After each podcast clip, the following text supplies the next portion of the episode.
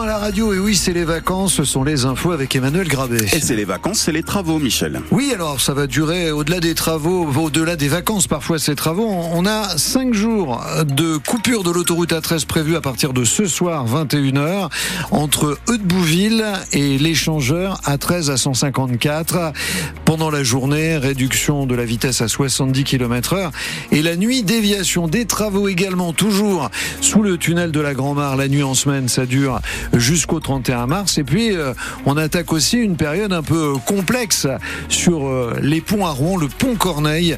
Le grand chantier a débuté. Ça va durer euh, deux petites années, je crois. La météo, 7-8 degrés ce matin. C'est la moyenne ce matin et ça continue cet après-midi. Ça ne va pas bouger côté température. Un temps agité avec du vent et de la pluie, un vrai temps de cochon. Ah, ça grogne très fort dans le pays de Caux. Les cochons de la ferme du Hertelet et leurs voisins de l'autre côté de la barrière. On est à Bréauté ce matin. Les trois frères patrons de cette ferme veulent doubler le nombre de porcelets qui naissent chaque année sur leur exploitation, passer à 10 000 et ça ne va pas sans susciter l'inquiétude des riverains Lila Lefebvre. Le jardin de Sandra est mitoyen de la ferme d'Hertelet et depuis 18 ans, ce sont les mêmes nuisances, les mouches d'abord. Je suis obligée de mettre des moustiquaires sur toutes mes fenêtres. D'ailleurs, vous pouvez regarder, il y en a il y en a encore. Et les odeurs? Ben, On peut pas manger dehors, on peut pas mettre le large à sécher dehors. Euh. Alors l'idée de doubler le nombre d'animaux en passant de 2500 à plus de 5000 truies et porcs en permanence l'inquiète. Je comprends tout à fait que bah, pour le point de vue économique, qui veuillent développer l'exploitation pour, euh, pour pouvoir nourrir les familles, c'est tout à fait logique. Maintenant, j'espère qu'ils vont le faire euh, en bonne intelligence et qu'ils penseront aussi à nous. De leur côté, les trois frères Foubert, porteurs du projet qui n'ont pas souhaité répondre à notre micro, expliquent que dans les 3 700 000 euros de travaux, une bonne partie ira à l'amélioration de l'hygiène, notamment l'évacuation des déjections. Mais Morgane, autre voisine, reste sceptique. Les infrastructures, les nouvelles qui vont être aux normes, euh, ces déjections vont être raclées, donc du coup il y aura moins de mouches par rapport à leurs anciens bâtiments. Mais euh, c'est les odeurs.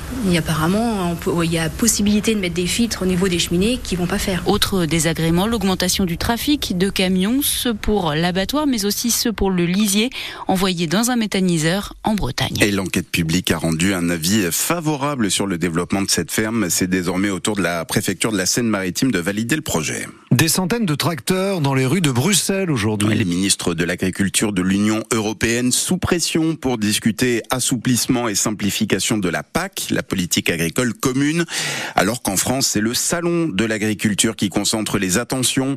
Visite sans chahut du patron du Rassemblement national hier et intervention surprise du Premier ministre Gabriel Attal au dîner anniversaire pour les 60 ans du salon.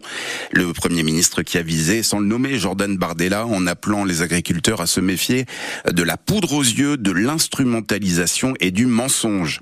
Choisir entre acheter de la nourriture et des produits d'hygiène, l'arbitrage est de plus en plus courant chez les Français. C'est ce que nous dit une étude de l'IFOP pour l'association Don Solidaire révélée ce matin.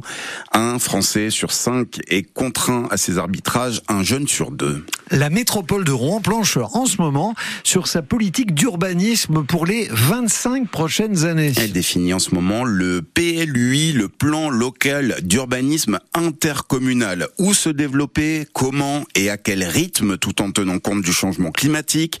Voilà l'enjeu majeur auquel la métropole veut associer les habitants avec cette convention citoyenne locale qui a été mise en place au mois de septembre. 90 habitants représentatifs de la population de la métropole ont été tirés au sort.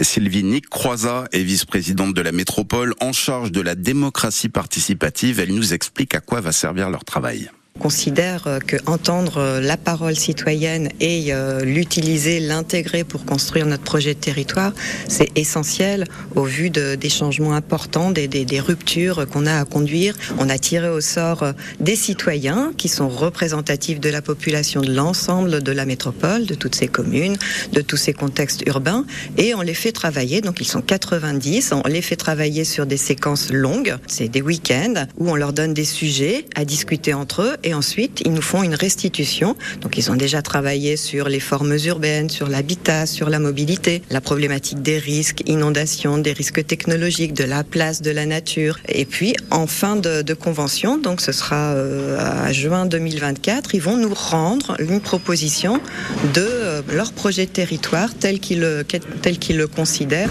pour qu'on puisse s'en inspirer et le reprendre dans les décisions qui, qui vont être prises. À Sylvie Nick Croizat, vice-présidente de la métropole en charge de la démocratie participative.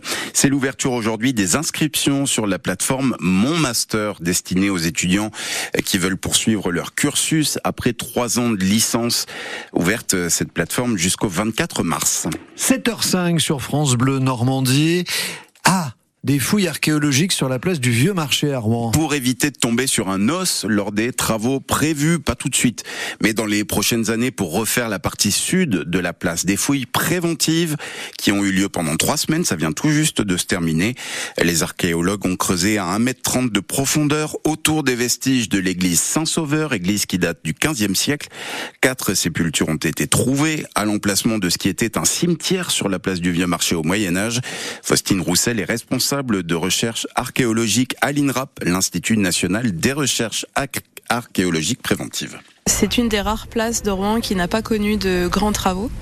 Donc on est en présence d'une réserve archéologique. Donc on a énormément de, vestiges euh, potentiellement présents euh, sous nos pieds. Pour l'instant, nous, on a effleuré les niveaux euh, antiques. Donc on va dire premier siècle après Jésus-Christ. C'est à peu près les dates là qu'on a euh, effleurées. Je pense que c'est euh, les niveaux les plus anciens qu'on peut atteindre sur cette place. Bien que place de la Pucelle, il y a eu des niveaux plus anciens qui aient été atteints. À Rouen, elles sont euh, désormais assez rares. Ces places, il y a eu des travaux de parking ou d'aménagement en sous-sol assez importants. Du coup, des, des grands espaces comme ça qui n'ont pas été touchés par les travaux sont désormais assez rares dans le centre-ville de Rouen. Faustine Roussel, chargée de, recherche à l'INRAP. Un penalty dans les oh. dernières secondes et Reims l'emporte contre Le Havre au stade Océane 2 à 1. 23e journée de Ligue 1 de football. Hier, les Ciels et Marines sont ce matin 14e du championnat à deux points de Lorient 16e et barragiste. Le Hack Toulouse, vous gagnez vos billets tout à l'heure à 8h20 et toute la semaine sur France Bleu. Et puis un match humiliant pour le 15 de France hier. 13 partout contre l'Italie à domicile à Lille dans le tournoi destination de rugby. Et il s'en est fallu d'un rien pour que les Italiens s'imposent une pénalité manquée là aussi à la dernière seconde. On est dans la difficulté, reconnaît le sélectionneur Fabien Galtier.